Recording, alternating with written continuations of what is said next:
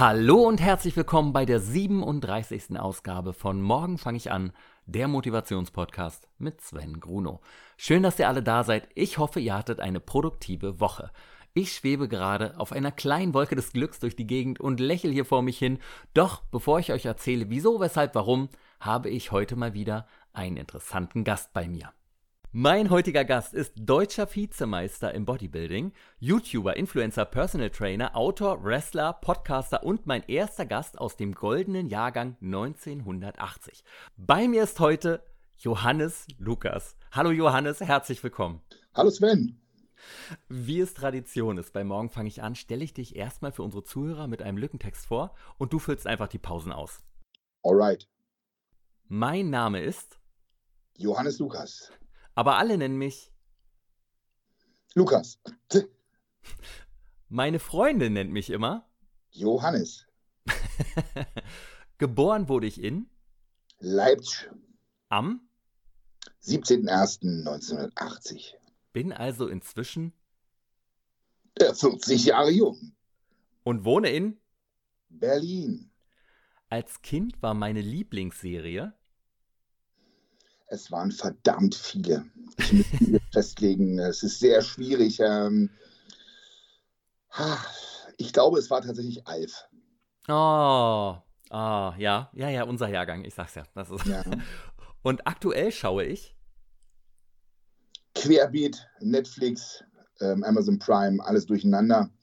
Von The Boys, also ich glaube, bis zu Game of Thrones einfach alles querbeet. Aber am geilsten finde ich so Serien, wo es um Drogen und Mafia oder solche Geschichten, das ist immer so ein bisschen so, ja, es sind andere Welten, die man eintaucht. Das ist so wirklich abgefahren, ja. Also, ja. also Narcos-Geschichten zum Beispiel. Mhm, ja. Mein absoluter Lieblingsfilm ist? Habe ich nicht. Es gibt so viele tolle. Ich will mich nicht festlegen. Äh, festlegen ist wirklich immer schwer, ne? Aber das geht ja. jetzt bestimmt. Das letzte Buch, das ich gelesen habe, war? Ähm, Mobility also ein Buch über Mobilität äh, mhm. von, von Patrick Meinhardt tatsächlich. Und kannst du es empfehlen? Absolut. Absolut. Die richtige Antwort wäre natürlich gewesen, die Oldschool Diet, das beste Buch, was ich empfehlen kann. Aber die sind Bücher, nee, macht man nicht. Ich dachte, du liest dein eigenes Buch immer jede Woche. Aber da, darauf kommen wir auch noch zu sprechen, auf jeden mhm. Fall. Mein Traumberuf als Kind war? Hatte ich nie wirklich. Ich wollte einfach nur so sein wie mein Papa. So, und der hat beim Radio gearbeitet, war, war und ist immer noch Musikredakteur. Das war für mich mein großes Vorbild. Oh. Die folgenden Sportarten habe ich bereits ausgeübt. Tennis habe ich geliebt. Oh ja. Tischtennis habe ich parallel dazu gespielt.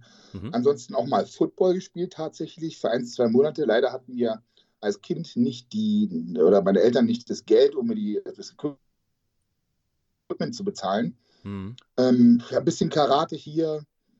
Ähm, geschwommen bin ich tatsächlich als Kind richtig gut sogar. Ich habe tatsächlich Medaillen gewonnen, ähm, zur Ostzeit noch in Leipzig.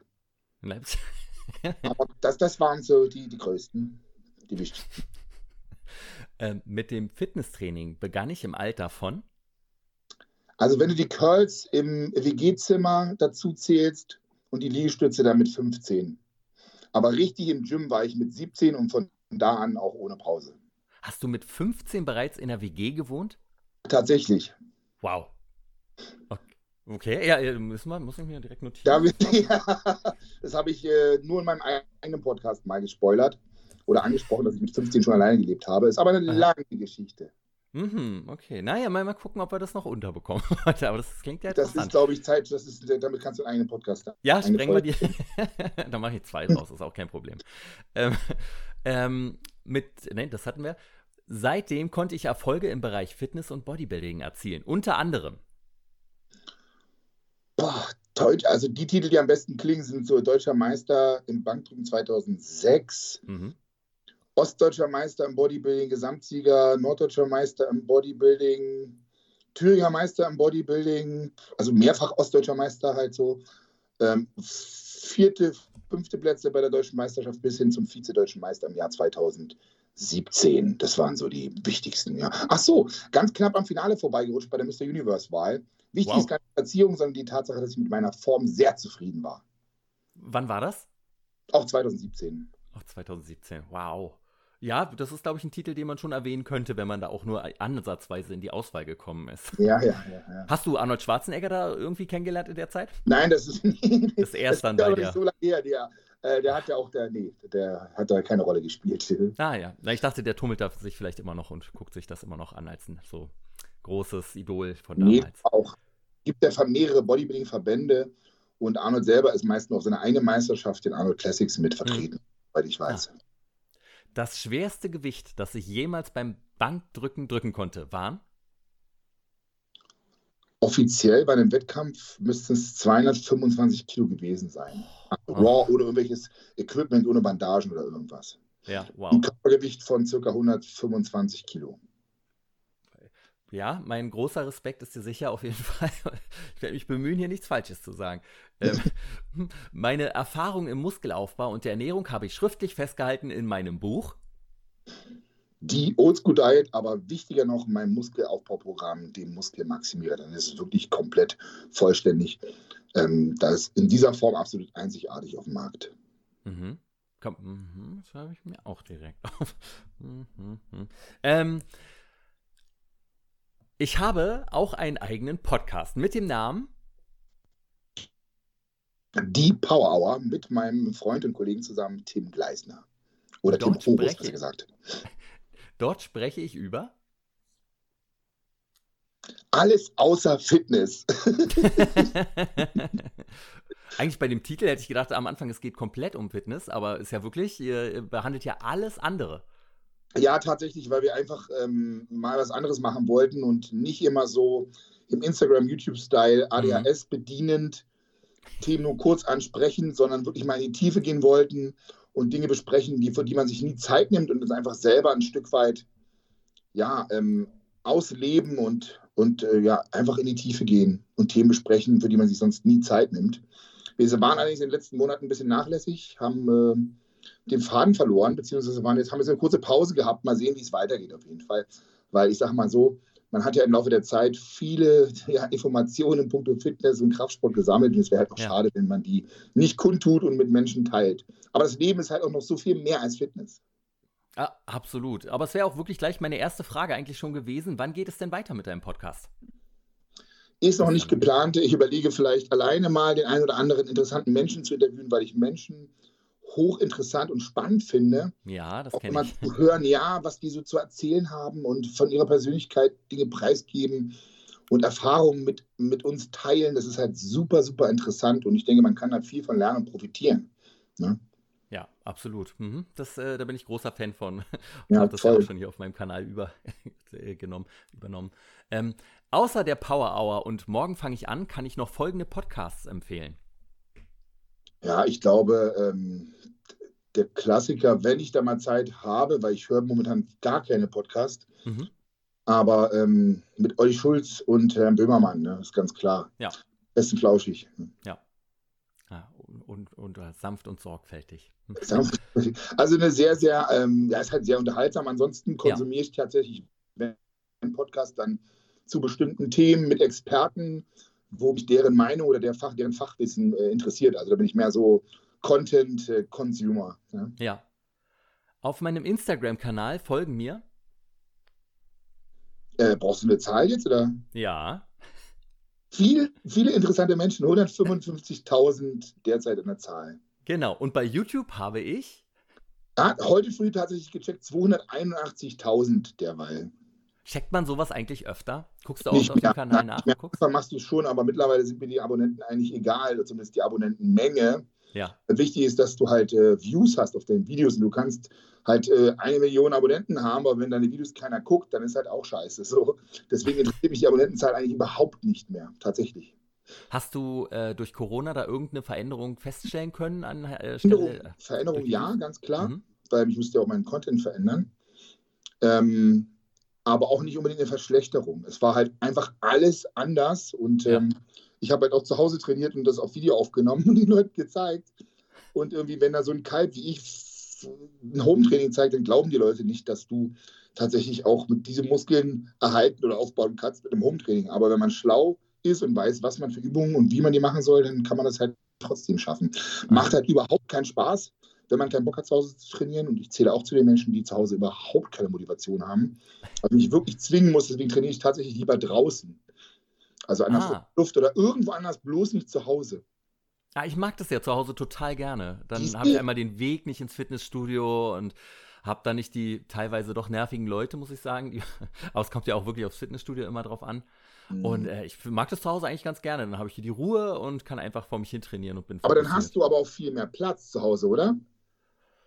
Naja, in einem Palast wohne ich jetzt nicht gerade, aber also. Aber du hast einen privaten Raum, wo du dann Sport betreibst. Nee, nee, tatsächlich nicht. Ich habe auch recht, nicht. Auch nicht, ja. Ich, nee, ein eigenes äh, Sportzimmer kann ich mir aktuell noch nicht leisten. Mhm. Aber äh, ich habe äh, gut Platz, um meine Übung zu machen, ja. Aber habe halt keine, ähm, ich benutze nur meine eigene Körper, mein Körpergewicht. Ja, ja. naja, kann ja ausreichen, ne? Äh, ja, teilweise. Mal gucken, ob es nicht vielleicht noch ein bisschen besser geht, aber ich bin ja noch am Anfang. Ähm, auf meinen Kanälen zeige ich. Alles querbeet, aber doch primär Fitness- und Kraftsportlastigen, Bodybuilding-lastigen Content. Und meine beste Charaktereigenschaft ist? Oh, oh. Begeisterungsfähig. Ist das ein Charaktereigenschaft? Ich glaube schon. Ja, doch, das kann man schon sagen, oder? Ich, ich finde schon. Aber es ist ja eher ein Temperament, so, ne? Ähm, ja, aber doch, doch, doch. Das lasse ich absolut durchgehen. Das äh, finde ich sehr gut, begeisterungsfähig. Mag okay. Ich. Sehr gut. Ich bin ein Meter. 88. Groß. Und wiege? 130 Kilo heute früh, Punkt Null, genau. Johannes, schön, dass du hier bist. Ich freue mich wirklich wahnsinnig doll. Ja, ich bin auch gespannt. Hau die Fragen raus, Sven. ja, ich würde als erstes direkt, wenn man dich sieht, dann kommt man ja direkt auf ein Thema und das ist einfach Sport. Das würde mhm. ich gerne als erstes direkt abhandeln. Und zwar wollte ich gerne wissen, welche Bedeutung hat denn Sport für dich in deiner Kindheit gehabt? Weil wenn man jemanden sieht, der so muskulös ist wie du, das kann man sich ja jetzt denken, wenn du gesagt hast, du bist 1,88 und wiegst 130 Kilo und das ist ja kein, kein Fett, sondern du hast ja Muskeln einfach, du bist ja ein Muskelberg. Und dann fragt man sich natürlich, ja. wie sah der als Kind aus? Ähm, als Kind war ich entweder ein bisschen moppelig, weich, mhm. ähm, also eher ein bisschen höheren KFH. Allerdings nahm das in der Trennungsphase meiner Eltern zu, muss man sagen. Ja. Hm. Vorher war ich eher dünn, aber so mit 11, 12 wurde ich dann eher ein bisschen weicher. Mhm. Ähm, ich komme aus einer komplett unsportlichen Familie. Also eher aus einer künstlerischen Familie, kreativen Familie und äh, habe selber einfach viel Spaß an Bewegung gehabt und auch so Tennis und so. Das ja. wurde jetzt irgendwie versucht zu finanzieren, aber es war nicht so, dass meine Eltern gesagt haben, so die wollen wir jetzt, das wollen wir fördern. Ne? Überhaupt nicht, sondern es kam immer eher von mir. Und ähm, also das Tennis war wirklich das Einzige, was ich länger mal ein bisschen durchgezogen habe und wo ich dann auch ähm, irgendwie, da bin ich rausgegangen auf den Kirchplatz in Berlin-Karlshorst und habe da einfach gegen die, gegen die Kirchwand vom Hausmeister, ja. nicht direkt gegen die Kirche, sondern irgendwie gegen die Wand gespielt, ja. weil finanziellen Möglichkeiten einfach mangelte. Einfach nur, weil es mir Spaß gemacht hat. So, das war so das Ding. Die anderen Sachen habe ich immer noch reingeschnuppert und habe es am Ende nicht durchgezogen. Ja. Bei welchem Team, du hast ja auch gesagt, du warst, äh, hast Football gespielt, bei welchem Team warst du denn da? Berlin, ich, ich weiß es nicht mehr. Adler, Bullets, Rebels, nee, Cobras, ähm, Thunderbirds, Bears. Ich weiß es nicht mehr. Ich bin mir nicht mehr sicher, aber ich war auch nie richtig im Team. Das hat nie funktioniert, so wie es sollte. Man muss auch dazu sagen, dass mir das Talent fehlt, was meine Laufarbeit angeht. Ab wann wurde denn dann genau das Fitnesstraining so zu dem wichtigen Bestandteil in deinem Leben, der jetzt ist? Also tatsächlich mit 17 Jahre 1997, als ich angefangen habe, da habe ich auf dem Land gelebt ähm, und bin dann mit dem Fahrrad zwölf Kilometer extra ins Schwimmen gefahren, zu, jedem, zu jeder Jahreszeit bei Wind und Wetter. Und wow, ähm, okay. Hm. habe ich mich das so ein bisschen habe ich ähm, angefangen für mich selber da richtig Verantwortung zu übernehmen. Und ich habe halt mega Spaß dran gehabt. Also ich wusste überhaupt nicht, was ich tue. Habe halt den ganzen Körper trainiert, außer Beine, ist ja klar. ja, Beine sieht man im Club nicht, ja. Ja, naja, ich, ich, konnte halt auch keine Kniebeuge. Also mir hat das halt ganz am Anfang niemand gezeigt. Ich habe halt irgendjemanden eine Übung abgeguckt, habe sie probiert, nach bestem äh, Gewissen und Gewissen das zu machen. Und dann war es ja. gut. Auch Ernährung hatte ich überhaupt keine Ahnung. Du, du wirst das wissen, damals gab es halt nur ein Flex-Magazin, also so eine Bodybuilder, Hardcore-Bodybuilder-Zeitschrift. Das war ganz anders, die Info Informationslage. Ja, ja, hm. ja. Da beneidet man die Leute heutzutage tatsächlich drum. absolut, absolut. Und was für einen Körper hattest du, als du dann angefangen hast mit 17? Da war ich tatsächlich eher dünn schlank, also 78, knapp 80 Kilo auf meiner ja. 1,88 Meter. Und hast du dann total schnell bemerkt, dass das Fitnesstraining dein Ding ist oder ging es dann peu à peu? Vom ersten Augenblick. Also ich habe so viel Spaß im Studio gehabt, dass ja. ich von Anfang ich sage mal, vom Fitnessvirus ergriffen, besessen war. Man muss sagen, heutzutage beim Wort Virus ein bisschen vorsichtig sein. Aber es ist einmal da gewesen, und es war um mich geschehen. Also ich habe da einfach richtig, ich bin, ich habe damals sogar noch geraucht und dann bin ich in, einfach zwischendrin im Training rausgegangen. Da gab es so eine, ähm, so eine Bar. Dann habe ich so ein isotonisches Getränk getrunken, also kein Alkohol, einfach wirklich irgendwas so mit Zitronen, Zucker, ja, ja. irgendwas. Und dazu noch ein, zwei Zigaretten rauchen. Dann bin ich wieder reingegangen, habe weiter trainiert. ein Traum, perfekter Trainingstag, ja. Ja. Und wie hast du dich dann da reingefuchst? Hast du, hat dich dann jemand an der Hand genommen und gesagt, Junge, nee, jetzt pass mal auf, wir machen es jetzt mal richtig? Oder hast du dir dann doch Bücher irgendwo besorgt und äh, versucht, den Trainingsplan zu erstellen selber? Wie so oft ist es meist so, dass zwei Jungs ins Gym gehen und beide durchstarten wollen und einer von denen mit den schlechteren Voraussetzungen zieht meistens durch. Das ist total abgefahren, das habe ich in meiner Laufbahn ja, als Coach ganz oft beobachtet, dass man dachte, der wird durchziehen, der andere nicht, aber der, das wenig, der weniger Talentierte hat dann meist mehr Biss. Ja. Und Willensstärke ist auch eine Art von Talent, das zählt in die Genetik mit rein. Und ähm, ich war einer von den Bissigen. Und mein Kollege ist dann nicht mehr ins Gym gegangen und ich habe dann im Gym schnell viele Leistungssportler kennengelernt. Mhm. Also Powerlifter, Bodybuilder und vor allen Dingen auch olympische Gewichtheber. Und da hat mir dann ein Freund von mir, der Enrico Schütze damals, hat mir da auch meinen ersten Plan geschrieben, nach ein, zwei Jahren rumdümpeln. Vorher habe ich mit einem Bodybuilder-Freund, Kollegen, Stefan Merz zusammen trainiert. Aber das war so, der war schon voll drin, aber auf einem ganz anderen Level als ich. Hat immer seine klassischen 10 bis 12 Wiederholungen gemacht, so. Mhm. Und, oder einfach, oder übertrieben schwer. Und ich war, mir fehlt einfach, mir fehlt es an Grundkraft ja. und auch an Technik. Also ich bin da irgendwie reingekommen und hatte Gott sei Dank einen guten Einfluss von Leistungssportlern und aufgrund dessen entstand dann auch relativ schnell irgendwann nach drei, vier Jahren leistungssportlicher Hintergedanke. Ne? Mhm. Nimmst du eigentlich aktuell noch an Wettkämpfen teil? Also ich trainiere so, wie wenn ich mich quasi vorbereite, ja. also außerhalb der Saison. Ich trainiere immer noch, theoretisch auf Muskelaufbau, ähm, um dann irgendwann noch einen Wettkampf machen zu wollen, weil ich brenne dafür, merke ich immer noch, und ich brauche ein richtiges Ziel.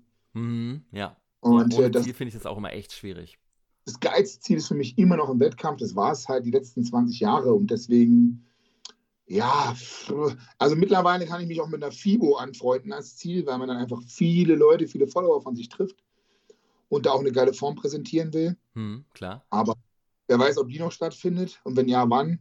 Hm. Also, also ich habe noch nicht aufgegeben. Ich will auf jeden Fall noch mal über 40 deutsche Meister werden.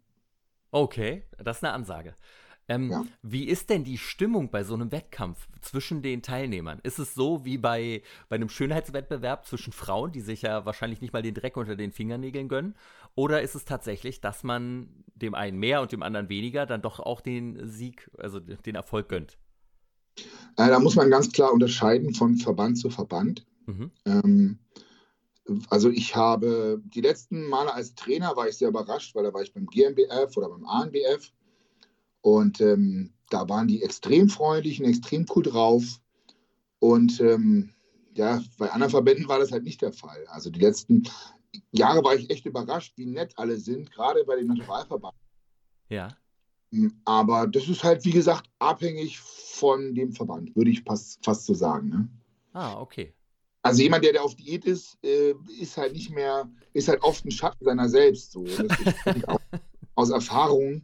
Und ja. äh, da war überwiegend gut gelaunte Menschen so. Das ist, jeder steckt halt Stress anders weg und reagiert anders. Und ist, der eine ist ein bisschen stressresistenter, der andere nicht. Der eine jammert viel, der andere nicht.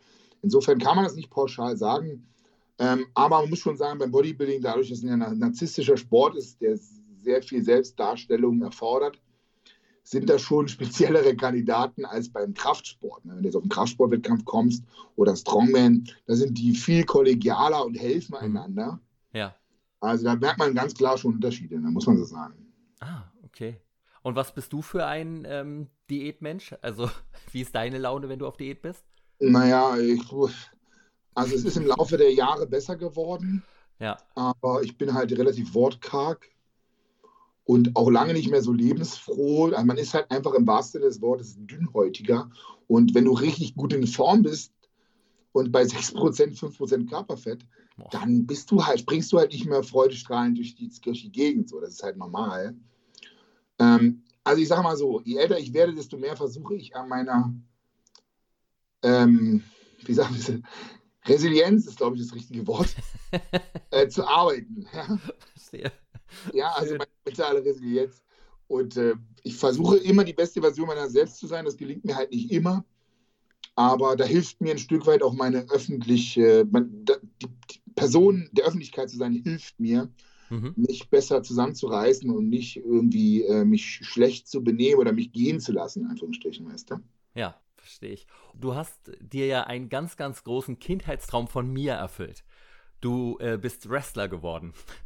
Ja, ob ich wirklich Wrestler geworden bin, aber aber du hast ein Match gehabt. Es war cool, also es hat wirklich Spaß gemacht. Wie kam es dazu? Ähm, ich war einmal auf einem, auf einem Wettkampf, oder mhm. wie nennt man das, auf einem äh, Wrestling-Event in Berlin, habe mir das ja. angeguckt. Mhm. Bei der GWF, ne? Genau. Ja. Und irgendwie, ah, ich weiß nicht mehr, wie es dazu kam. Auf jeden Fall habe ich mal, ah doch, natürlich, ich habe mittrainiert. Ich habe ähm, ein YouTube-Video gedreht, wo ich beim Training mitgemacht habe. Genau, ein Kumpel ah. von mir ähm, ist auch Wrestler und den habe ich im Studio getroffen und haben wir zusammen gequatscht und dann bin ich mal mitgekommen. Und irgendwie haben wir gedacht, ja Mensch, jetzt wir, kannst du auch mal einen Wettkampf mitmachen. So. Und wie war das, da im Ring zu stehen? Also ich muss ganz ehrlich sagen, ich habe echt die Hosen voll gehabt. Obwohl, ähm, also ich habe allerdings im Nachhinein beim Training viel mehr kassiert als im Wettkampf. Wobei ich tatsächlich auch eine blutige Nase hatte, weil der Kollege mir dann eine Bombe gegeben hat, obwohl das so gar nicht, das war jetzt gar nicht geplant. Auf einmal, zack, mm. naja, war, eine, war wirklich witzig. Ähm, würde ich, wenn ich ein bisschen mehr trainierter wäre, was das angeht, würde ich es vielleicht auch öfter machen. Aber man kann halt hier in Deutschland null Geld damit verdienen. Also alle Jungs, die das machen, sind wahnsinnig. Die lieben das, was sie tun. Die machen das einfach, weil sie richtig Bock drauf haben. Ja. Vor solchen Menschen, die etwas leidenschaftlich tun, habe ich immer ganz großen Respekt und freue mich, weil es ist wirklich eher ehrenamtlich. Die kriegen da keine Kohle, die haben ständig irgendwelche Prellungen, Verletzungen und, und, und und stehen da trotzdem immer wieder. Und das ist schon ziemlich geil. Also. Wie lange hattest du dich auf den Kampf vorbereitet? Oh, musste bei YouTube gucken. Ich glaube sechs Wochen oder so. Ja. Wochen, acht Wochen. Hast du als Kind auch immer Wrestling geguckt? Oder? Natürlich. Natürlich. Wer Natürlich. war dein großes Idol? Auf dem Nintendo gespielt. Oh, also Lex Luger auf jeden Fall, ganz klar. Ja, lustig. Weil wegen dem Body, ansonsten die klassischen Helden, ne? also ob es Yokozuna war, der man irgendwie auch gefeiert hat, oder, oder Brad, Brad the Hitman Hart natürlich, ja, ganz klar. klar. Der Undertaker, so die Klassiker, also, ne? Mhm. Also, ah. Hulk Hogan war es tatsächlich nicht. Nee, bei mir auch nicht. Nee, ja. Ich fand den auch immer irgendwie unspektakulär. Bam, ja. Bigelow und so. Man hat ja auch der, das alles auf, äh, Nintendo gespielt damals. Das habe ich ja, ja, das habe ich auch geliebt. Ja. Aber wie schaut denn jetzt aktuell dein normaler Tagesablauf aus? Also momentan, wenn ich die, den Luxus habe, eine feste Struktur zu haben und keine Termine dazwischen kommen, dann ist es so, mhm. aufstehen, erstmal auf dem Handy checken, keine Ahnung, was los ist oder Stories machen ähm, dann nehme ich mir momentan immer eine halbe Stunde bis Stunde Zeit für Mobility. Also das Erste, was ich natürlich jetzt mache, ist klar auf Klo gehen, wiegen, ja. einmal äh, gucken, wie schwer er ist. Dann, das finde ich aber, aber, aber du gehst auch auf Klo und wiegst dich danach, ne? Natürlich, natürlich. ich versuche immer dieselben Bedingungen zu schaffen. Ja. Und ähm, dann gibt es erstmal ein paar IAs für den Muskelschutz von der Firma Best Body Nutrition mit Johannes 20 könnt ihr 20% sparen. und ähm, mein Kreatin und dann, wie gesagt, dann trinke ich ab und zu mal einen koffeinfreien Kaffee, wie ich Bock habe. Ähm, beantworte ein paar Mails und dann zwischendurch mache ich dann meine Mobility-Routine und um 9, 10 gibt es dann die erste Mahlzeit. ähm, ansonsten bin ich ja die ganze Zeit am Handy, ne, weil ich, ja, ich arbeite halt am Handy, versuche meinen Leuten allen zu antworten auf Instagram. Das kann ich auch nur deswegen machen, weil ich meine Videos nicht mehr selber schneide für YouTube, mhm. sondern einen ganz tollen Mitarbeiter habe, den Tim. Ähm, das heißt, ich habe quasi darin investiert, weiterhin an meiner Community dran zu sein, weißt Also ja. ich, ich will nicht die, die, den Bezug verlieren und den Kontakt und da irgendwie eng dranbleiben.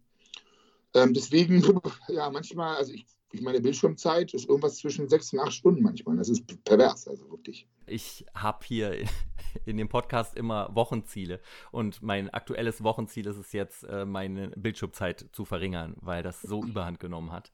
Man kennt's. Und ja, mhm, ja. ja, aber in der letzten Woche äh, war es kläglich, kann ich nur sagen. es ist halt, wenn man dann lauter Besprechungen hat über Teams und es dann übers Handy macht, dann ist einfach, dann explodiert das alles. Das gehört halt irgendwie dazu. Es ist ja unser Business, insofern ist es ja auch völlig okay. Schau mal, ich habe kein WhatsApp. Ja. Also da fällt schon mal einiges raus an Zeit, aber ähm, ich gucke nach Kommentaren bei YouTube, ich beantworte alle Fragen bei Instagram, da bist du schon gut dabei. Und ich mache noch kein TikTok. Überleg mal, wenn ich noch TikTok machen würde. Aber ich habe noch gehört. Na, ich habe schon das eine oder andere, aber ich kann mich noch nicht. Ich brauche da irgendwie einen Impuls und brauche jemanden, der mich ein bisschen an die Hand nimmt oder so. Jetzt, wenn ich mit Paul Unterleitner unterwegs bin, dann ist es eine andere Nummer. Dann, dann machst du das automatisch auch irgendwann. Aber mhm. das, ich weiß nicht, ob es Bequemlichkeit ist oder ob ich da schon zu alt bin. Mir fehlen auch ein bisschen die Ideen. Ich versuche lieber meine Stärken auszubauen und ein Medium zu nutzen, was ich gut nutzen kann. So, weißt du, was ich meine? Vielleicht ja, klar, total. Das, ich bin einfach nur ein alter Sack, man weiß es nicht. Aber äh, ich habe es noch nicht abgeschrieben. Ab und zu habe ich auch noch mal Snapchat gemacht, aber das habe ich gerade auch noch mal. Mache ich gerade nicht. Es ruht ein wenig. Ja. ja. also wir machen mal weiter. Manchmal gönne ich mir dann sogar noch Mittagsschlaf, je nachdem, wie gut mein Nachtschlaf war, weil mhm. ähm, ohne Schlaf ist einfach nichts los. Dann bist du weniger produktiv. Das Training funktioniert nicht so, wie es soll. Die Regeneration funktioniert nicht so, wie sie soll. Und die ist halt extrem wichtig. Also Schlaf wird komplett unterschätzt. Auf wie viele Stunden Schlaf versuchst du am Tag zu kommen, also in der Nacht? Naja, man sagt ja so, also ein Zyklus, sprich ähm, ähm, ich, so acht, acht, neun Stunden. Ich glaube, es sind so sechs Schlafzyklen. Ne? Mhm, ja. Ah. Und ähm, das ist so das Ding, und wenn ich es nicht schaffe, ich mache es auch von der Qualität abhängig, denn ich tracke das Ganze ja auch mit so einem ja, Lifehack-Tool, der Ura Ring. Ich weiß nicht, ob du den kennst. Nee, den kenne ich nicht. Für die, alle Zuhörer nochmal interessant. Äh, Hashtag ohne Werbung beziehungsweise unbezahlte Werbung. Äh, die wollten keine Kooperation machen. Dann reden wir aber auch nicht über sie. Nein, doch, Ach, doch, es interessiert mich tatsächlich. Doch, weil es geht mir auch darum, mit, ähm, um unseren Followern einfach Sachen zu empfehlen, die halt super geil sind. Also ja. Ich weiß nicht, ob du das Thema Biohacking schon mal behandelt hast in dem Podcast. Nee, kann man gar Aber nicht. es ist ja auch Selbstoptimierung und ähm, da siehst du halt ganz klar, wie ist deine Körpertemperatur über Nacht. Also gerade dieses über Nacht tracken. Der, der, Ring ist wirklich primär Nacht für nachts gedacht. Ähm, wie ist deine HRV, deine Herzratenvariabilität? Das heißt, wie hoch sind die Abstände, die Variablen zwischen den einzelnen Pulsschlägen? Mhm. Und je höher die Varianz ist, desto erholter bist du. Und Puls wird gemessen, also nicht es gibt den Puls und dann gibt es noch die HRV, das sind zwei verschiedene Dinge. Mhm. Ähm, dann die Schlafphasen werden gemessen, also super, super geiles Tool. Hat mir ein Stück weit auch geholfen, aus der Schlafapnoe rauszukommen, denn das habe ich auch Erfahrung mit sammeln müssen aufgrund meines Körpergewichts. Ja. Ähm, ja, also dann Mittagsschlaf, keine Ahnung. Äh, wie, wie so. trägt man denn den Ring? Entschuldige, dass der nochmal zwischengeht. Am Finger. Aber... Ganz normal. Ah, einfach Finger. wirklich am Finger. Das ist ein ganz normaler Ring. Ja, ja, genau. Kostet um die 300 Euro, aber es ist für mich das Tool schlechthin. Mittlerweile ist sogar die komplette NBA damit ausgestattet worden. Unter anderem, weil du auch Rückschlüsse auf Corona ziehen kannst. Theoretisch, sage ich jetzt mhm. mal, weil das Körpertemperatur, die wird halt ja. auch gemessen. Ne? Ja. Und, ähm, oder wie schnell du einschläfst, deine HRV während Schlafphase, du tagsüber einpennst, zweckt ja deine HRV. Also ich arbeite mit allen Athleten oder auch früher auch Klienten ich gebe ja gar kein Personal Training mehr als solches, mhm. ähm, arbeite ich mit solchen Tools, einfach um zu sehen, wie gestresst die sind. Ja, wenn ich jetzt ein Beispiel, als Beispiel, ich habe einen Klienten als Personal Trainer, der kommt zu mir und das ist so ein Dopamintyp, der immer Vollgas gibt und immer driven ist. Und der hat jetzt irgendwie ein brutales Stresslevel und ich sehe, dass er letzten, die letzten paar Nächte einfach viel zu wenig gepennt hat. Hat er noch ein Glas Rotwein getrunken, dann hat er sich damit noch mehr äh, die Regeneration versaut dann werde ich den im Training nicht komplett abschießen. Weißt du, was ich meine? ja, da sollte man Rücksicht drauf Auch wenn er da Bock drauf hat, weil er halt immer Vollgas geben will. Aber ähm, bei Ergebnis halt genauso. Ja, das ist jetzt nicht so, dass ich sage, oh, ich habe schlecht geschlafen, ich trainiere heute nicht, sondern es ist eher so, um Tendenzen zu erkennen und auch rückwirkend Bilanz ziehen zu können. Also ich habe den jetzt über zwei Jahre und ich gucke halt, okay, ähm, ich habe jetzt mit CBD angefangen, was bringt das bei mir? Bringt das überhaupt was? Also Supplements testen, um zu gucken, was hat das jetzt mit ja. mir gemacht. Ähm, das ist halt mega spannend so. Ne? Und wie gesagt, ich kann das Training der Athleten besser steuern. Ähm, ich habe den Paul Unterleitner immer als super Beispiel. Der hat halt nicht ein einziges Mal ein Deload gemacht in der Diät. Mhm. Also sprich, Krass. der hat jetzt seine Belastung nicht halbiert, ja. sondern hat voll durchgezogen, weil die Zahlen einfach so geil waren, weil er super erholt war, trotz des Stresses. Und das sind so, das ist, oder, oder guck mal, wenn jemand säuft oder wenn jemand sich schlecht ernährt und viel Mist isst und Cheat Day macht, dann zeigt dir der Ring ganz klar relativ schnell auf, ob das jetzt gut oder schlecht für dich war. Und äh, in den meisten Fällen ist halt mega scheiße. Ich kann sogar jüngere Athleten kontrollieren. Ich habe einen jüngeren Athleten, der war damals 16. Wenn er zu spät ins Bett geht, dann sehe ich das. Ich sehe genau, wann er eingepennt ist. Also du hast Zugriff auf seine äh, also Daten immer äh, bei dir ja, oder wenn er zu dir kommt erst? Er schickt mir das rüber. Aber ja, er muss ja auch rüberschicken. Also das ist halt mega, mega geil. Ähm, kannst du, er kann mich nicht bescheißen und sich selber halt auch nicht. Ne? Ja, das kann man auch gut für seine Kinder später benutzen. Super, ja. Also auch so eine Sache wie, keine Ahnung, wenn jemand anfängt zu kiffen und wie wirkt sich das auf, die, auf den Tiefschlaf aus oder auf, mhm. die, auf, die, auf die REM-Schlaf? Ne, wie, wir, wie vielleicht Leute, die sich auskennen, wissen, Tiefschlaf wird besser, also der Körper regeneriert besser, aber der Geist, die REM-Schlafphase, die für die Erholung des Kopfs wichtig ist, die geht sich von Arsch. Ne? Also die wird richtig schlecht. Und das sind halt auch so interessante Facts. So, ne? Mhm. Ja. Ähm, soll ich weitermachen? Ja, Nach bitte, unbedingt. Darf, wir sind ja immer noch beim Tagesablauf. ich greife auch gerne aus. Ähm, Geht es dann einmal ab ins Training, ne? so 13 Uhr oder so, 13 bis 15. Mhm. Oder eher 13 bis 16.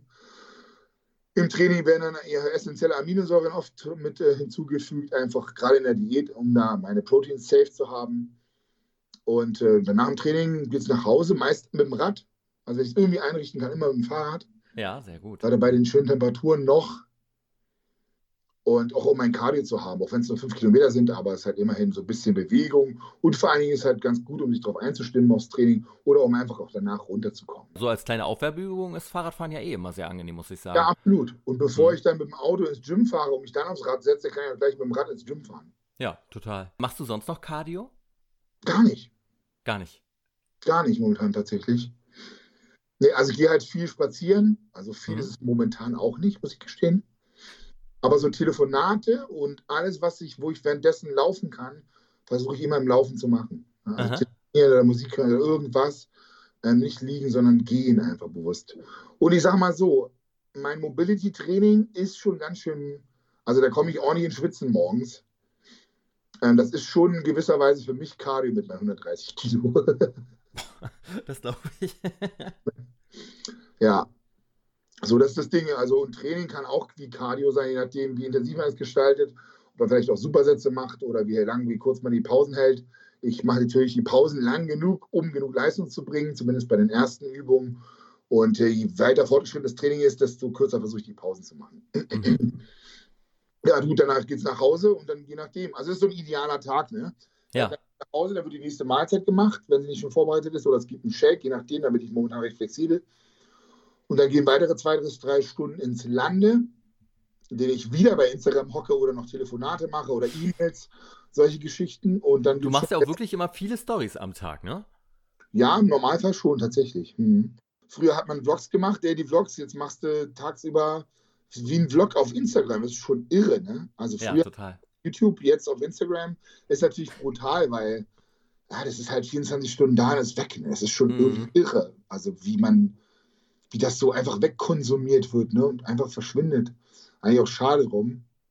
Ja, deswegen mag ich YouTube auch ein bisschen lieber, weil es bleibt halt für immer so, weißt du?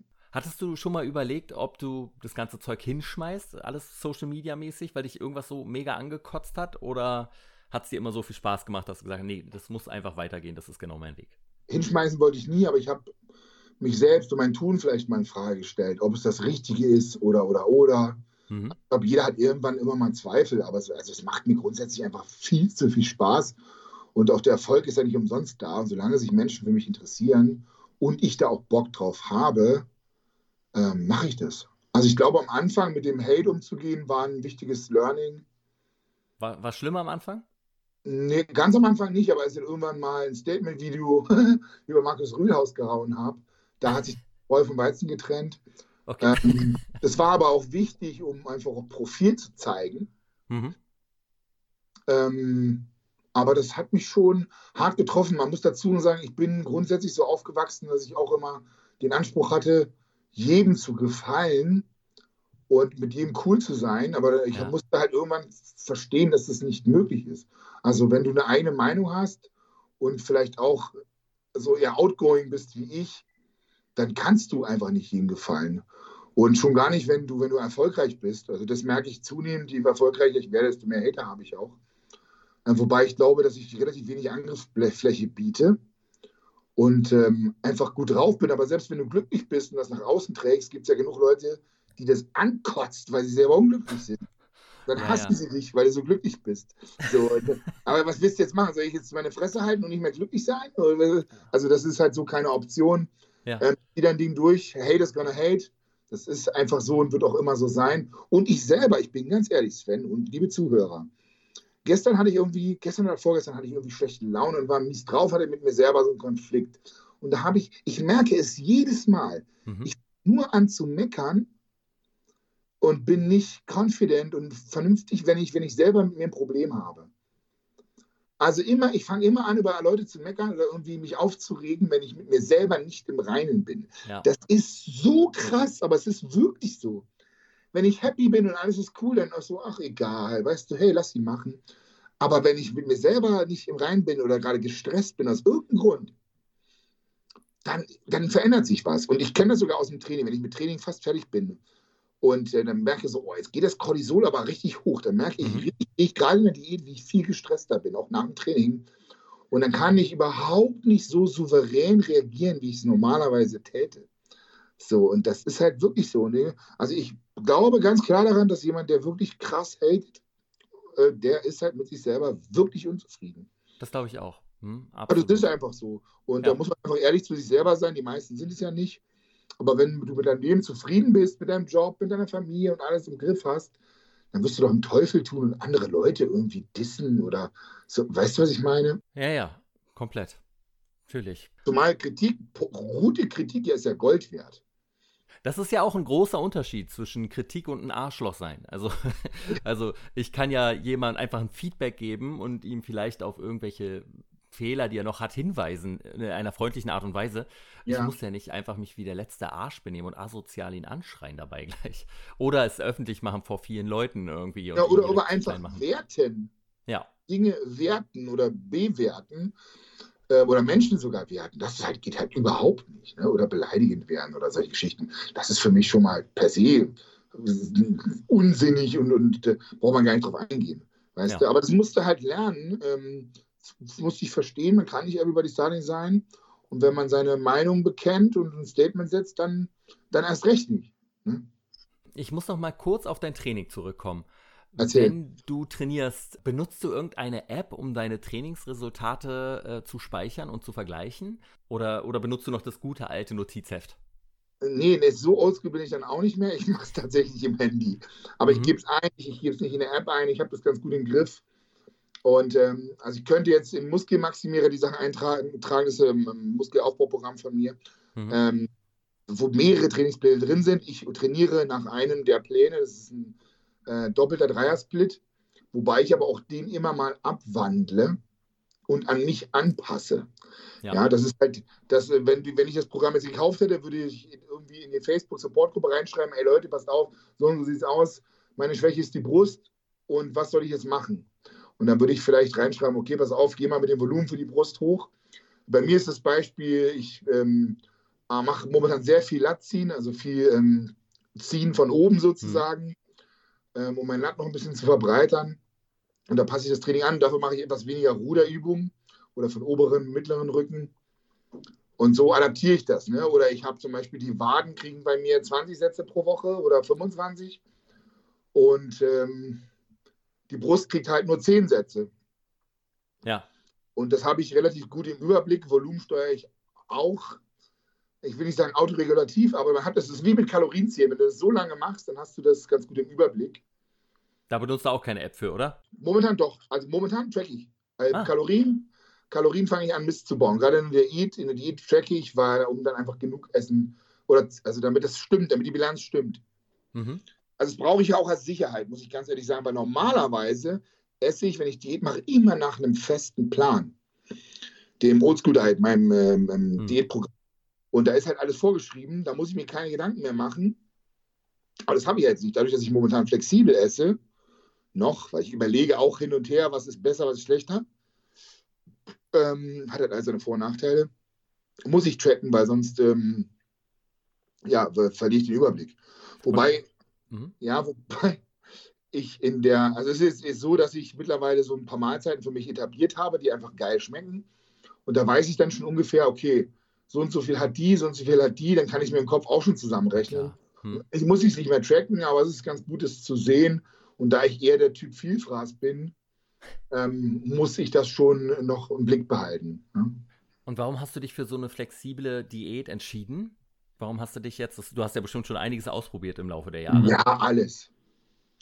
Tatsächlich alles bis auf die modernen Geschichten, wo man den, irgendwelche Diäten neu erfindet und den neuen Namen gibt. Also was weiß ich, Warrior-Diät oder, oder was weiß ich. Also ähm, habe ich gemacht, weil das ja, ich glaube, weil es kommt dem der idealen Ernährung eines normalen Menschen am nächsten, sich mhm. flexibel zu ernähren. Ja. Und das ist auch das, was ich allen Leuten, auch wo ich meiner Oldschool darauf hinweise, dass sie sich auf jeden Fall schon während der Diät damit auseinandersetzen, wie es danach weitergeht, weil die ja. Diät ist halt immer so nur ein begrenzter Zeitpunkt. Und wenn du aus der Diät für dich nicht selbst mitnimmst und dein Essverhalten nachhaltig veränderst, äh, ist es halt Bullshit, weil dann, ja. wenn du danach wieder in die alten Verhaltensmuster verfällst und nicht mehr Sport treibst, dann ist es halt einfach völlig von Arsch. Dann, ne? ja, ne? das ist das Traurige beim Training und beim Abnehmen, nicht? dass man nicht dann irgendwann den Punkt erreicht hat und sagt, jetzt ist gut, ich bleibe einfach so, danke. Ja, Sondern ja. man muss halt immer weitermachen. Das hört halt niemals Aber das auf. ist ja im Leben auch so. Also das ist ja mit allem so. Weißt du, was ich meine? Wenn du ja, ja. weiterzuentwickeln, dann bleibst du halt stehen. Und bei Training ist genauso. Wobei man ja sagen muss, ein Level zu erhalten beim Training ist relativ easy. Da musst du wenig investieren im Verhältnis zum erfolgreichen Training. Also wenn ich mich jetzt verbessern will, muss ich so viel investieren, aber wenn ich meine Leistung halten will, kann ich mit deutlich weniger Aufwand ähm, einen Zustand halten. Weißt du, wie ich meine? Ja, ja, verstehe ich. Und mhm. dieses flexible Diät-Ding habe ich immer nach meinen Wettkämpfen gemacht in den letzten Jahren. Deswegen verkaufe ich nicht nur die Oldschool Diet, sondern auch die New School Diet für die E-Book-Käufer. Denn dann haben die für danach halt auch einfach einen Weg für sich, um wieder normales Essen zu lernen, unter Anleitung quasi, weißt du? Das ja. ist das Ding und ich mache nichts anderes. Aber ich track halt meine Kalorien und am Ende kann es halt super easy sein. Jeder muss für sich halt seinen Weg finden, der langfristig funktioniert. So und äh, wenn du jetzt Hardgainer bist und Probleme hast im Zunehmen, wirst du dein ganzes Leben lang strugglen wahrscheinlich zuzunehmen. Während die Easy Gainer, die Soft Gainer, das Gegenteilige haben. Das heißt, die werden immer Probleme haben, nicht zu fett zu werden mhm. oder nicht zu viel zuzunehmen. Punkt, ja. Du hast ja dann auch die, wenn wir jetzt schon bei der Oldschool Diet sind, können wir da ja auch direkt bleiben. Du hast dann ja auch ein Buch dafür veröffentlicht. Ja. Und äh, hast es ja auch selber rausgebracht. Wie lange hast du an dem Werk geschrieben? Und hast du dann am Anfang noch probiert, es bei einem Verlag richtig unterzubekommen bei einem von den nee, großen? haben wir am Anfang an nicht gemacht. Haben wir am Anfang mhm. an nicht gemacht, weil das war halt so, dann hättest du Shares gehabt und so, das wollte ich nicht. Ja. Ähm, ich hatte eine ganz coole Connection ähm, über einen Bekannten. Und du, ich, wir haben ja viele Inhalte aus dem E-Book. Das E-Book kam ja 2017 raus. Wir haben mhm. einige Inhalte einfach übernommen und das Buch gepackt, eben weil die Nachfrage so hoch war. Und ich glaube, das Ganze, ja, wenn die Inhalte waren da, vier, fünf Wochen war das auf jeden Fall, um es zusammenzutragen. Ne? Ja. Und äh, man muss dazu sagen, die meisten Zuhörer wissen gar nicht, was die Oldschool Diet ist. Das ist eine ganz strikte, simple Diät, die eigentlich von Bodybuildern immer genutzt wurde in den letzten Jahrzehnten, mhm. um simpel, schnell und effektiv Fett zu verlieren und in Form zu kommen. Das sind fünf Lebensmittel primär, zumindest bei der strikten Variante. Ja. Ähm, Brokkoli, Hühnchen, Reis und Haferflocken und Eiklar. Das sind mhm. so die Basics. Aber wir haben ja im Nachhinein immer Upgrades gemacht und haben da die Light-Variante mit dazu genommen, wo also mit Gemüse variiert werden kann. Und sogar, aber aufgrund der Nachfrage, in vegan und in vegetarisch das Ganze ähm, angeboten. Und auch da äh, ja, zeigt sich immer wieder, wie krass es trotzdem funktioniert. Aber das ist natürlich auch klar, was man dazu sagen muss, das ist ja keine Magie. Das ist einfach nur die Vorgaben in Kombination mit einem Kaloriendefizit und jeder Menge Motivation im Training. Im Trainingsplan sind halt auch mit drin. Ja. So. Also ich kann ja nicht zaubern, aber ich kann offensichtlich Menschen ganz gut motivieren und ich weiß, dass dieses Konzept mega aufgeht. Und es ist halt ein geiles Feeling, wenn ich sage, sagen kann, so, ey, ich gebe dir jetzt so 100% Garantie, dass das bei dir funktionieren wird. Du kommst in die Form deines Lebens mit diesem Programm. Es ist halt cool, weil es ist halt am Ende nur Mathe. Es muss halt gemacht werden, ne? aber es, wie ja, so vieles, es lebt halt immer vom Tun. Und das ist das, was die meisten Leute behindert. Die ziehen einfach bestimmte Dinge nicht durch und ähm, ich sage mal so, das Buch, das Buch selber ist ja so günstig, das tut ja gar nicht weh, wenn du es dir kaufst und dann nicht durchziehst. Mhm. Aber zum Beispiel, wenn du das Programm kaufst, sind das, glaube ich, 76 oder 67, ich weiß gar nicht mehr. Ähm, dann tut es schon ein bisschen mehr weh. Also da hältst ähm. du dich eher dran. Mhm. Und ja, was soll ich sagen? Es sind wirklich Tausende von Usern sind schon ihre Bestform gekommen. Und das ist einfach ein geiles Feeling. Und für mich halt auch mega wertvoll, weil ich immer wieder dazulerne und, und Transformation sehe in der Facebook-Gruppe, wo ich denke so, what the fuck, Alter, was geht da eigentlich, ja? Unfassbar. Wenn ich mich für das Programm entscheide, was genau äh, bekomme ich dann? Also ist es dann eine App und man bekommt eine Trainingspläne über die App, oder? Also das ist erstmal das Buch ganz klar, wo alles drinsteht, aber mhm. in dem E-Book ist halt so, dass du zum Beispiel noch ein ähm, Ernährungsplan-Kalkulator hast. Das heißt, du gibst deine ganzen Werte ein, auf wie aktiv mhm. bist du tagsüber etc. Sechs Stunden Schlaf, zwei Stunden Sitzen, fünf Stunden bewegen. Also weißt du, wie ich meine? Kannst ja. du die Kalorienbedarf und das, was du am Tag brauchst, noch ein bisschen individueller kalkulieren. Dann hast du Videos unter anderem noch von, von äh, Benny Smartgains und Görki, die da ihre Tipps und Tricks zum Besten geben oder von der USD mhm. berichten. Ähm, das sind so die Sachen. Du hast deinen Trainingsplan mit dabei oder mehrere Trainingspläne. Und ähm, dann noch die Möglichkeit, aber das ist jetzt so viel Werbungsscheiß. Also wenn du die, das OSD-E-Book kaufst, kannst du gleichzeitig noch zusätzlich im Bundle die NSD kaufen. Also die ja. New School Diet und den modernen Weg übers zum Beispiel Kalorien-Tracken. Ähm, ähm, ja, also. Was für ein Ergebnis kann man denn erreichen in was für einer Zeit? Also was sagst du ist realistisch? Ja, also realistisch äh, kann man überhaupt nicht sagen, weil wenn du extrem viel Körperfett mhm. hast und hohen KFA, was ich so geil finde, weil sich die Dicken, in Anführungsstrichen, Leute mit einem krass hohen KFA, trauen sich auch. Und ich werde oft gefragt, ist das denn auch für Dicke oder für Leute mit einem sehr hohen KFA? Natürlich, ja. weil die haben genug Reserven und die gehen halt schnell runter. Ist natürlich auch abhängig davon, wie viel du dich bewegst. Ja, ja, na klar. Wenn du das Buch kaufst, ist es halt nicht so genau, aber rein, rein mathematisch kann man halt sagen, so, hey, wenn du, an, wenn du wirklich Vollgas gibst und dich daran hältst, also ich will jetzt keine Du, manche verlieren 10 Kilo in sechs Wochen und manche verlieren 6 Kilo in 10 Wochen, aber das, ja. das visuelle Ergebnis ist halt brutal. Und das Geilste an der Sache ist, es gibt ja diesen Mythos, so ein, ja, Muskeln aufbauen, während man Fett verbrennt.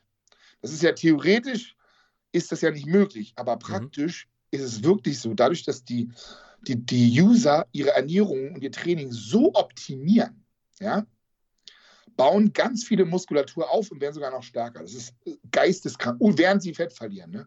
Und das meine ich ohne irgendwelche Hilfsmittel. Das ist nur einfach, weil die Ernährung und das Training stimmt und die Motivation. Und das finde ich so geil. Also viele schreiben halt so, ey, ich werde nicht mehr leichter, ich werde nicht mehr leichter, aber ich werde stärker und meine, mein Körper verändert sich. Ich sage, das schreibe ich zurück, ja, Digga, alles richtig gemacht. Läuft doch. Ja. also was, was willst du jetzt beschweren? So? Oder viele schreiben auch so, ich, ich kriege das Essen nicht runter, ich habe zu viel gegessen. Äh, ich, ich kriege das nicht runter, das ist so viel. Wo ich denke, hey, Hashtag Luxusproblem in der Diät. Aber jetzt lass uns über was anderes sprechen. Das ist immer, ich will hier gar nicht Werbung machen, ich will ja ich will hier was von mir erzählen. Du hast kein Cheat Day äh, da drin, ne? Nee, richtig. Da nicht so viel von. Ja, dann ist du. Ach, das, Cheat Days sind halt nur gewinnbringend, wenn du, also es funktioniert nicht bei jedem. Wenn du mir mhm. sagst, Johannes, mach einen Cheat Day, und es war früher auch so, äh, weil Cheat Days waren ja in Mode, Digga, da fresse ich dir 15.000 Kalorien. Ja, locker. Ja, das ist drin. Ohne Probleme. Kannst du auch?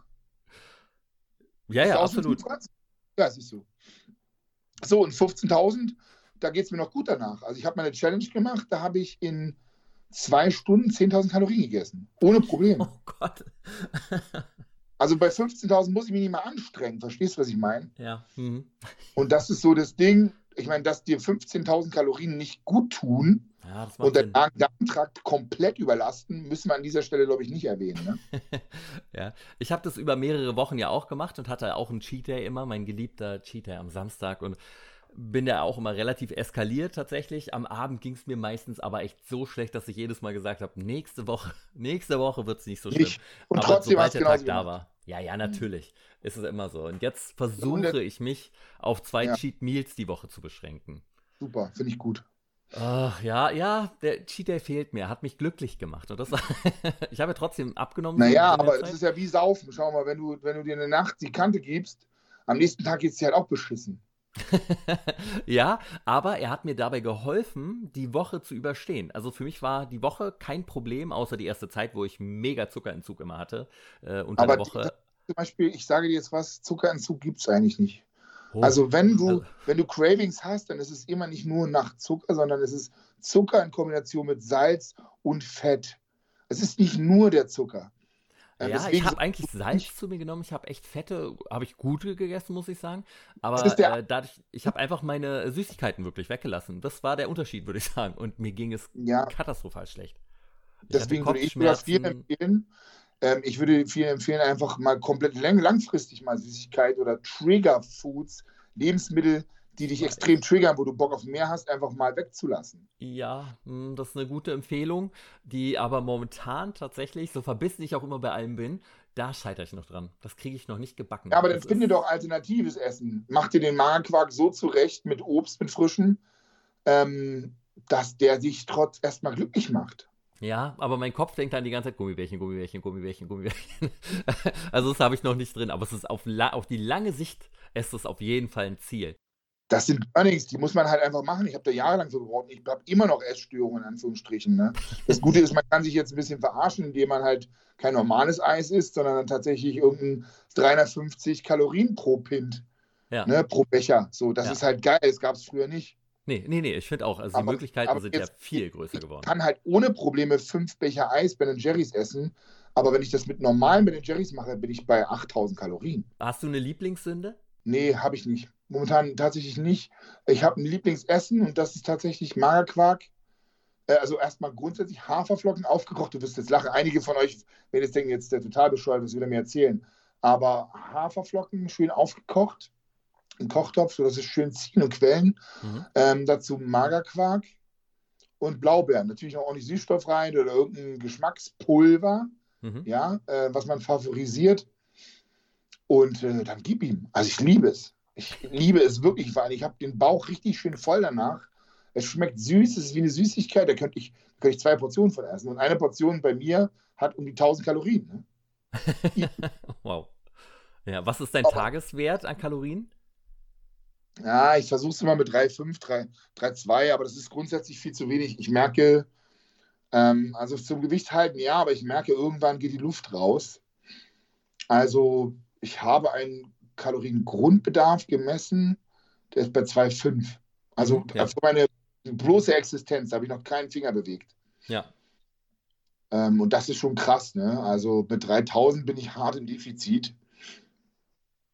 Und wenn mir jetzt die Muskeln nicht so wichtig wären, könnte ich auch easy mit 3000 überleben. Aber ähm, ich habe für meinen Teil gelernt, wenn ich zu hoch mit dem Kaloriendefizit einsteige, und das Körperfett nicht so hoch ist, dann neige ich dazu, Fressattacken zu bekommen oder mhm. einfach alles in mich reinstopfen zu wollen, um mir das wiederzuholen. Ähm, da muss jeder selber für sich gucken, wie er gut damit klarkommt. Ne? Ja. Das ist halt das Geile einer strikten Diät. Da frisst du einfach, was im Plan steht und fertig. Ja, so. genau. Das hilft mir auch tatsächlich immer dabei. Hm. Deswegen, weißt du, deswegen funktioniert das ja auch so extrem gut und deswegen ist, es sind so viele Leute, die sich dafür begeistern und das auch kaufen, weil es einfach fucking funktioniert, weil die sich keine Gedanken machen wollen. Klar ist es erstmal aufwendig und langfristig kann das auch nicht die Lösung sein, dein Reishühnchen und Brokkoli mit ins Restaurant zu bringen. Ne? nee, das sollte nicht. Nee, ich finde auch tatsächlich, man sollte ja noch weiter leben und mit einem leckeren Essen, man geht ja auch gerne mal essen, einfach in ein geiles Restaurant und bestellt ja. sich dann mal was, was, wo man weiß, das ist jetzt natürlich nicht das Gesündeste, was ich nehmen kann. Aber ich kann mir auch nicht vorstellen, darauf komplett zu verzichten. Das einzuschränken, kriege ich inzwischen wirklich sehr, sehr gut hin. Aber immer mal wieder so eine kleine Dosis von irgendwas, so wie es jetzt mit diesen zwei Cheat Meals halt in der Woche ist, äh, das äh, tut mir wirklich gut, muss ich sagen.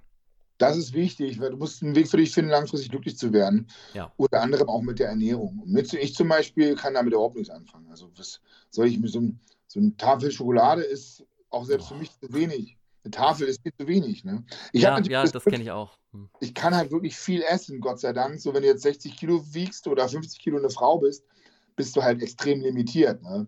Also da würde ich dann zum Beispiel tatsächlich auch eher intermittierendes Fasten ähm, mhm.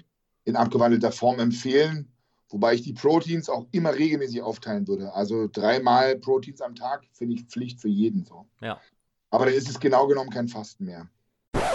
An dieser Stelle unterbreche ich das Interview mit Johannes Lukas, denn wir haben noch lange weitergequatscht. Natürlich haben wir weiter über Sport und Ernährung gesprochen, aber auch über Trash-Formate und ganz besonders das Sommerhaus der Stars und Promi-Boxen. Ihr könnt Johannes entweder bei Instagram oder auf YouTube folgen. Gebt einfach Johannes Lukas ein und ihr werdet ihn finden. Soweit aber erstmal vielen Dank, lieber Johannes, für das Interview. Es hat mir einen riesen Spaß gemacht. Wenn euch das Interview gefallen hat, würde ich mich freuen, wenn ihr morgen fange ich an unterstützen könntet, indem ihr den Podcast abonniert. Und natürlich freue ich mich auch über Bewertungen bei Apple Podcast bzw. iTunes. Natürlich findet ihr den Podcast und auch mich auf Instagram. Einmal unter Morgen fange ich an Podcast, wo ich alles zu meinen Zielen, Ernährung und Sport poste und zum anderen unter Sven Gruno, wo ich alles poste, was jetzt nicht unbedingt mit dem Podcast zusammenhängt. Diese Woche habe ich da zum Beispiel eine Kritik zu Tenet gepostet. Oh ja, Tenet. Naja, nachdem in der letzten Woche ja mein früherer Gast Prince Damien bei Big Performance zu sehen war, sind diese Woche gleich zwei frühere Gäste von mir im TV in Erscheinung getreten. Also Neben den Schauspielern wie Cheyenne und Valentina Pade, Christopher Kohn, Chrisanti Kawasi und Olivia Marei, die man ja eh nahezu täglich im TV in ihren Sendungen bewundern kann. Ich spreche natürlich einmal von Jade und zum anderen von André Mangold. Jade war ja beim Promi-Boxen und hat dort gegen Karina Spack verloren. Beide Damen haben ja die vier Runden überstanden und ich glaube, Sat 1 hat sich äh, beim Frauenkampf ein wenig verschätzt. Denn Pro angebrachten Schlag auf den Körper gab es 100 Euro für den Schläger bzw. die Schlägerin. Und die beiden Frauen vergaßen aber komplett ihre Deckung und schlugen dann einfach wie wild aufeinander ein, was äh, ziemlich kraftlos war, aber dafür häufig. Also sogar sehr, sehr häufig. Denn am Ende kam Jade auf 7300 Euro und Karina auf sagenhafte 17.000 Euro. Das nenne ich mal einen guten Stundenlohn. Der Marktanteil lag übrigens mit 8,2 Punkten etwas über dem Senderschnitt vom Sat1. André Mangold hingegen ist ja nicht beim Promi-Boxen gewesen, sondern im Sommerhaus der Stars, bekommt aber trotzdem ordentlich Prügel. Ihm wird nämlich vorgeworfen, die anderen zu manipulieren und arrogant zu sein. Sein Instagram-Account wird überflutet mit Hate-Nachrichten. Er wird unter anderem als Affe beschimpft und in einer Nachricht stand sogar typisch Jude. Also, ich schaue und liebe diese Trash-Formate ja total. Auch ich bilde mir natürlich anhand der Bilder, die dort gezeigt werden, eine Meinung.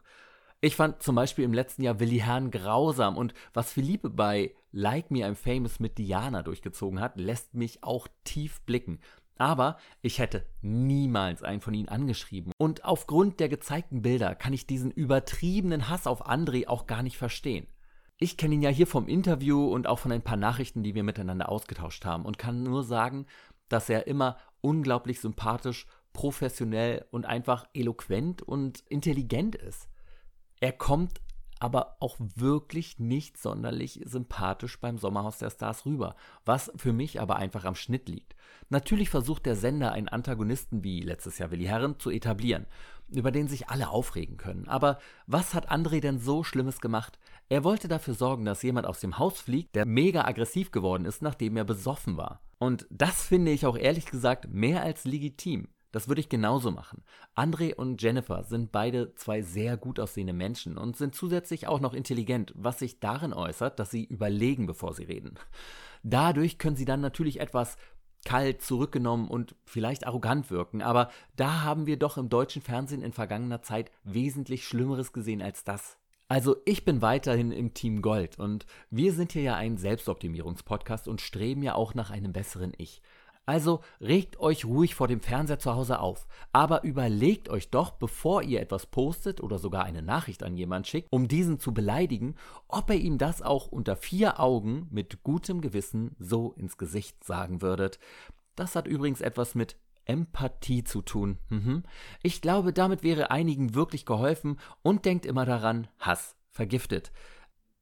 Aber wie war denn nun meine Woche? Meine Woche war seelisch super. Also mir ging es die ganze Woche wirklich total gut. Und körperlich, naja, durchwachsen, aber im Großen und Ganzen okay. Ich hatte eine tolle Vorbereitungswoche bei gute Zeiten, schlechte Zeiten und habe mich die ganze Woche sehr, sehr gut gefühlt. Außer, dass meine Nackenschmerzen wieder schlimmer sind, was mit dem Homeoffice und dem vielen Sitzen vor dem PC zu tun hat und der dämlichen Körperhaltung, die man dann teilweise annimmt. Ah, ich glaube, ich brauche wirklich dringend ein MRT. Eine liebe Kollegin von mir hat mir eine Adresse gegeben, wo man wohl recht zeitnah an einen Termin kommen soll. Aber immer wenn ich arbeite, vergesse ich dort anzurufen. Wenn ich Feierabend habe, haben die auch schon Feierabend. Ah. Meine drei Wochenziele waren ja die folgenden. Erstens, 40 Kilometer laufen. Zweitens, auf unter sechs Stunden Bildschirmzeit kommen. Drittens, viermal die Woche meditieren. Also das mit dem Meditieren habe ich durchgezogen und das hat super geklappt. Ich komme zwar noch nicht wirklich in die Meditation, aber merke trotzdem, dass es mich unglaublich entschleunigt, entspannt und ich total bei mir bin. Vielleicht war das ja auch einer der Gründe, warum ich diese Woche so glücklich bin. Das zweite Ziel hingegen, es auf unter sechs Stunden Bildschirmzeit am Tag zu bringen, habe ich knapp verpasst. Also ganz, ganz knapp. Also meine Bildschirmzeit pro Tag lag diese Woche bei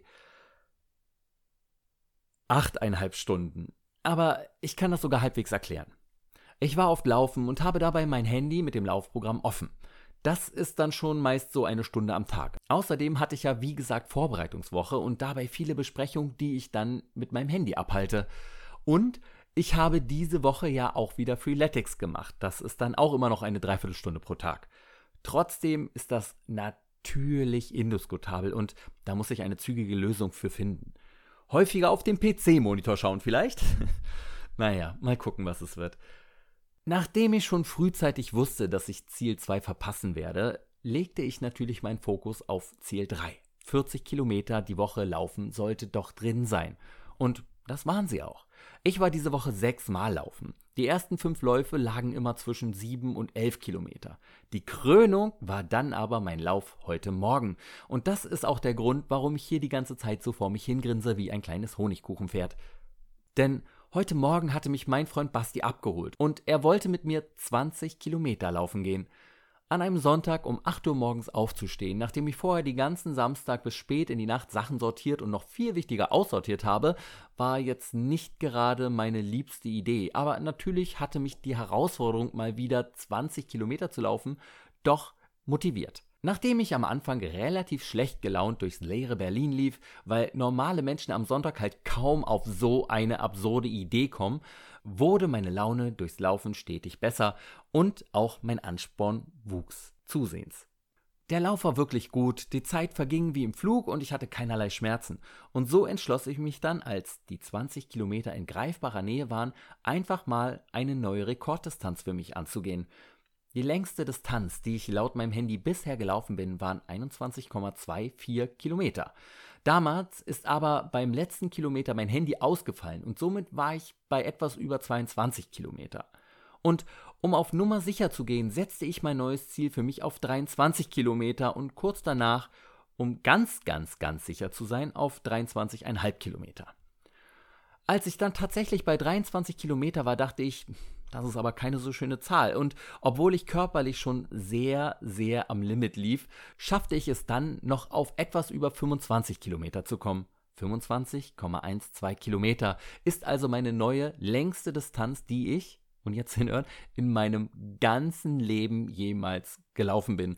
Und das auch noch in einer für mich schnellen Geschwindigkeit von 5 Minuten und 38 Sekunden pro Kilometer. Sonst war ich am Ende immer noch auf etwas über 6 Minuten gefallen. Basti hatte mich aber sehr gut mitgezogen. Ich bin wirklich total stolz auf den Lauf und meinen Willen, das durchzuziehen. Das wäre am Anfang des Jahres für mich unvorstellbar gewesen, besonders natürlich, weil ich Laufen gehasst habe. Aber dieses lang angesprochene Runners High, das ich am Ende auch spürte, ist ein unbeschreibliches Gefühl und lässt mich jetzt schon seit ein paar Stunden strahlen, obwohl ich körperlich echt fertig bin. Es ist schon erstaunlich, wie schnell man beim Sport etwas erreichen kann, was einem zuvor unmöglich erschien. Im Januar und Februar bin ich übrigens noch insgesamt weniger Kilometer gelaufen als bei dem heutigen Lauf. Also worauf wartet ihr? Vom Lauf selber habe ich übrigens einige Stories auf dem Morgen fange ich an Instagram-Kanal gepostet, die ihr in den Highlights sehen könnt. Und dann könnt ihr nochmal mitverfolgen, wie meine Laune von ziemlich grummelig zu euphorisch, fröhlich und komplett erschöpft dann sich ändert. Mein drittes Ziel habe ich mit fast 70 Kilometer in dieser Woche also absolut erreicht, wenn nicht sogar pulverisiert. Freeletics bin ich diese Woche ganz vorsichtig wieder angegangen. Ich habe es einfach nicht mehr ausgehalten, nichts zu tun. Davor und danach musste ich mich immer dehnen und hatte nur leichte Schmerzen. Schmerzmittel habe ich diese Woche übrigens keine mehr genommen. Obwohl ich teilweise nachts noch aufwache, weil meine Schulter von der Ninja Hall doch noch ganz schön zwickt. Total erstaunt hat mich auch wieder, wie schnell der Körper wieder anfängt, Muskeln aufzubauen bzw. vorhandenes Material zu stärken. Dadurch, dass ich mich die Woche auch ganz okay ernährt habe, merkte man täglich wieder stärker die Bauchmuskeln. An den Armen muss ich allerdings noch eine Weile arbeiten, die haben nämlich in der Ruhephase am meisten gelitten und Muskeln verloren. Ach so, ja, das Essen. Zum Frühstück gab es eigentlich wirklich immer den Joghurt mit Früchten und zum Mittag meistens Hähnchenfleisch mit Gemüse. Allerdings standen auch mal Köfte oder Sushi auf dem Ernährungsplan. Gar nicht, aber wirklich absolut gar nicht konnte ich diese Woche meinen Drang nach Süßkram in den Griff bekommen. Ich habe total viel Schokolade und Gummizeug gegessen und als ich im Kino war, habe ich sogar einen riesen Topf mit Popcorn genommen und eine Spezi. Einmal habe ich mir sogar einen Taro Kokos Bubble Tea geholt. Wo waren die eigentlich in den letzten Jahren? Aber genau deshalb stieg ich, obwohl sich die Bauchmuskeln auch wieder sichtbar mehr abzeichneten als in den vergangenen zwei Wochen, dann ähm, mit, einem, mit einer leichten Skepsis auf die Waage. Letzte Woche stand da ja 82,7 Kilogramm. Diesmal waren es 81,2. Also anderthalb Kilo weniger als in der Vorwoche, was mein niedrigstes Gewicht seit Mitte Juli ist. Ich bin jetzt also wieder bei diesem Punkt, wo ich nicht genau weiß, ob ich mich über Gewichtsabnahme noch freuen kann, weil mein angepeiltes Gewicht ja so bei 83 bis 85 Kilogramm wiegt, was bei einem Mann mit 1,87 Meter, glaube ich, sehr gutes Gewicht ist. Allerdings mit einem geringeren Körperfettanteil als aktuell noch. Na, mal schauen, wohin sich das alles so entwickelt. Und dann gab es ja noch die Aufgabe für alle Hörer. Ich habe so viele Nachrichten von euch bekommen und war total happy, wie viele von euch bei einem alten Freund angerufen haben, mit dem sie länger nicht mehr gesprochen hatten. Auch ich habe meinen besten Freund aus Teenie-Zeiten angerufen und wir haben eine gute Stunde telefoniert. Das war wirklich toll und hat auch richtig gut getan. Also, falls ihr noch nicht mitgemacht habt, ruft doch jetzt einfach schnell bei jemandem an, den ihr länger nicht gesprochen habt. Bevor wir noch einen kurzen Blick auf die nächste Woche werfen, wollte ich mit euch aber noch auf den aktuellen Stand meiner Jahresziele 2020 schauen. Erstens, Ernährung ändern. Check. Zweitens, Sportprogramm starten. Check. Drittens, Beweglichkeit steigern. Ah ja, ist besser geworden, aber da muss noch etwas weiter gedehnt werden. Viertens, Spanisch lernen. Hola! Ich wollte ja dieses Jahr nur damit anfangen. Also, das habe ich ja auch schon getan, aber Seit ich aus Spanien zurück bin, habe ich kein einziges Mal mehr in die App geschaut. Sie hat mir auch nicht so wirklich gefallen und ich muss mal schauen, was ich da dieses Jahr noch anstellen werde, aber ich werde auf jeden Fall noch mal weitermachen. Fünftens, eine Flasche mit einem Feuerzeug öffnen. Diese Mammutaufgabe habe ich schon vor langer Zeit erreicht. Sechstens, meditieren. Läuft, würde ich sagen. Siebtens, One More Time. Darauf komme ich gleich nochmal zu sprechen. Achtens, synchron sprechen. In die Richtung habe ich noch gar nichts unternommen, aber mal schauen, wie das so klappt dieses Jahr noch. Neuntens, mit Stäbchen essen. Aber hallo kann ich jetzt mit Stäbchen essen. Nummer 10, ein Salto schaffen. Das schiebe ich noch etwas vor mir her, wird aber noch angegangen. Von den zehn Zielen habe ich also vier erreicht, arbeite an dreien und zwei warten noch darauf angegangen zu werden. Und bei Ziel 7 brauche ich eure Hilfe. Ich wollte dieses Jahr ja noch einmal bei einem American Football Spiel auflaufen und spielen. Durch Corona sind allerdings alle Spiele abgesagt und ich brauche ein neues Ziel. Wenn ihr Ideen dafür habt, schickt sie mir doch bitte zu. Ich bin total gespannt, an was ihr da so denkt. Und nächste Woche? Für die nächste Woche habe ich mir folgende drei Ziele gesetzt. Erstens, fünfmal Freeletics in der Woche. Ich will wieder in den Trainingsmodus reinkommen und dafür brauche ich einfach eine Regelmäßigkeit. Zweitens, die Bildschirmzeit wird auf unter sechs Stunden fallen. Oh ja, das wird sie. Drittens, wichtige Telefonate führen. Das ist natürlich kein so spektakuläres Ziel, aber ich äh, will mich einfach um einen MRT-Termin kümmern und habe noch ein, zwei andere Baustellen und wenn ich das hier als Ziel formuliere, dann werde ich das auf jeden Fall zeitnah angehen. Und euer Wochenziel? Lest mindestens zwei Kapitel in einem Buch eurer Wahl. Ich werde das auch machen, habe mich aber noch nicht für ein bestimmtes Buch entschieden. Mal schauen, was es wird. Und denkt dran, lesen bildet. Wie das diese Woche bei mir alles so klappt, könnt ihr wie immer auf Instagram verfolgen unter Morgen fange ich an Podcast oder unter Sven Gruno. Und Gruno wird mit einem W am Ende geschrieben. Das war's für diese Woche. Ich wünsche euch allen eine wundervolle und produktive Woche, in der ihr euren Ziel näher kommt. Viel Spaß beim Lesen und vielen Dank fürs Zuhören. Bis zur nächsten Folge von Morgen fange ich an. Euer Sven.